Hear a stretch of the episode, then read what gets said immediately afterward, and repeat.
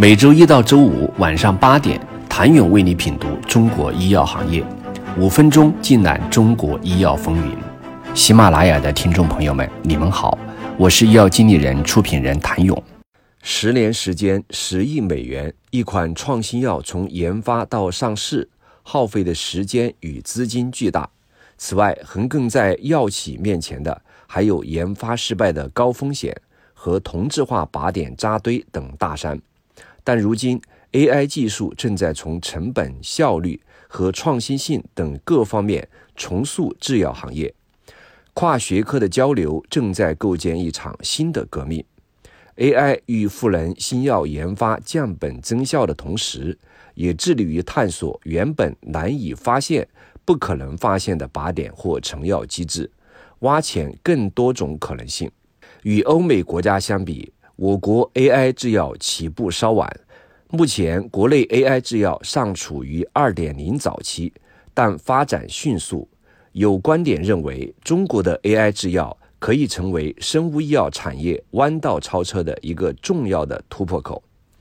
2021年下半年以来，创新药投融资遇冷。医药创新企业亟待以新技术来破局，走出寒冬。现在也是中国医药创新迈入新周期的时刻。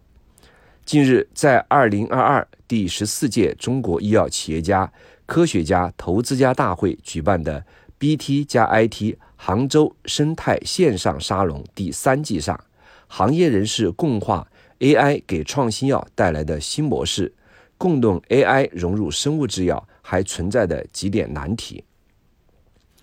自2014年，AI 与制药互融逐渐开启探索过程，英西智能、金泰科技等开始进行前期技术积累，并探索早期商业模式。从探索验证到如今的发展阶段，AI 加制药发展时间说长不长，说短不短。至今，AI 制药公司有两种主要的商业模式：一是能够转移研发风险的 CRO 模式，通过 AI 技术预测所需药物；二是自研管线模式；三是专门做技术平台。在这三种模式之上，随着科学技术的发展，相关企业都沿着哪些新方向努力，嗅到了什么新的发展契机？